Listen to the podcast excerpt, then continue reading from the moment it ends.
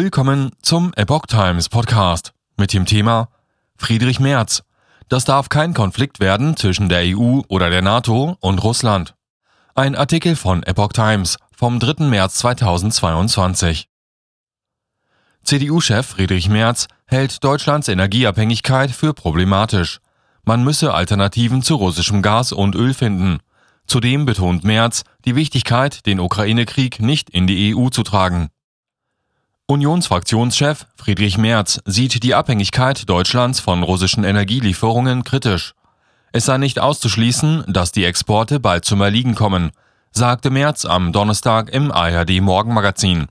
Russland könnte die Öl- und Gaslieferungen selbst stoppen oder die Gaspipelines in der Ukraine könnten bei den Kämpfen beschädigt werden. Er begrüße es daher, dass Wirtschaftsminister Robert Habeck unterwegs ist, um nach Alternativen zu schauen. Neben den Privathaushalten sei auch ein großer Teil der deutschen Wirtschaft abhängig von Öl- und Gaslieferungen aus Russland, sagte Merz. Zitat Wenn wir dafür Alternativen finden, bin ich sehr dafür, dass wir diese Abhängigkeit schnell und drastisch reduzieren. Derzeit sei es so, dass Deutschland über den steigenden Öl- und Gaspreis noch zusätzlich diesen Krieg Russlands gegen die Ukraine finanziere. Der CDU-Chef warnte zudem vor einer Ausweitung des Krieges. Zitat das darf kein Konflikt werden zwischen der Europäischen Union oder der NATO auf dieser Seite und Russland. Es ist ein Überfall Russlands auf die Ukraine, betonte Merz.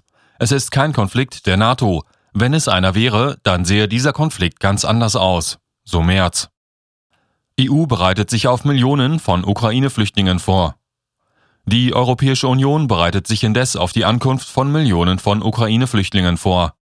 EU-Kommissarin Ilva Johansson sagte am Donnerstag vor einem Innenministertreffen der 27 EU-Länder in Brüssel, schon jetzt seien, Zitat, fast eine Million Menschen in die EU geflohen.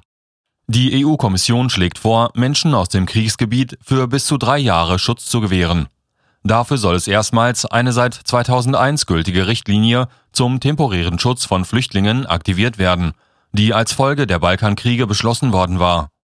Die Menschen könnten dann in der EU arbeiten, ihre Kinder könnten zur Schule gehen. Johansson sagte, sie rechne in den kommenden Tagen mit einer Zustimmung der Mitgliedsländer, wenn die Details diskutiert worden seien. Bundesinnenministerin Nancy Faeser sprach sich dafür aus, den Geflüchteten aus der Ukraine schnell und unbürokratisch zu helfen. Sie bezeichnete es als Paradigmenwechsel, dass erstmals alle EU-Staaten zur Aufnahme von Menschen bereit seien. In der Flüchtlingskrise 2015 hatten sich Länder wie Polen und Ungarn geweigert, Syrer oder Iraker aufzunehmen. Während damals rund eine Million Menschen nach Deutschland kamen, ist nun Polen das Hauptaufnahmeland. Dort kamen bisher nach Angaben des UN-Flüchtlingswerks rund 500.000 Menschen über die gut 500 Kilometer lange Grenze der Ukraine. Der polnische Grenzschutz sprach sogar von 575.000 Flüchtlingen. EU-Kommissarin Johansson sagte Polen für die Aufnahme finanzielle und logistische Unterstützung zu. Eine Umverteilung der Menschen auf andere europäischen Länder habe Warschau bisher nicht verlangt, betonte sie. In Deutschland zählte das Innenministerium zuletzt rund 5300 Flüchtlinge aus der Ukraine.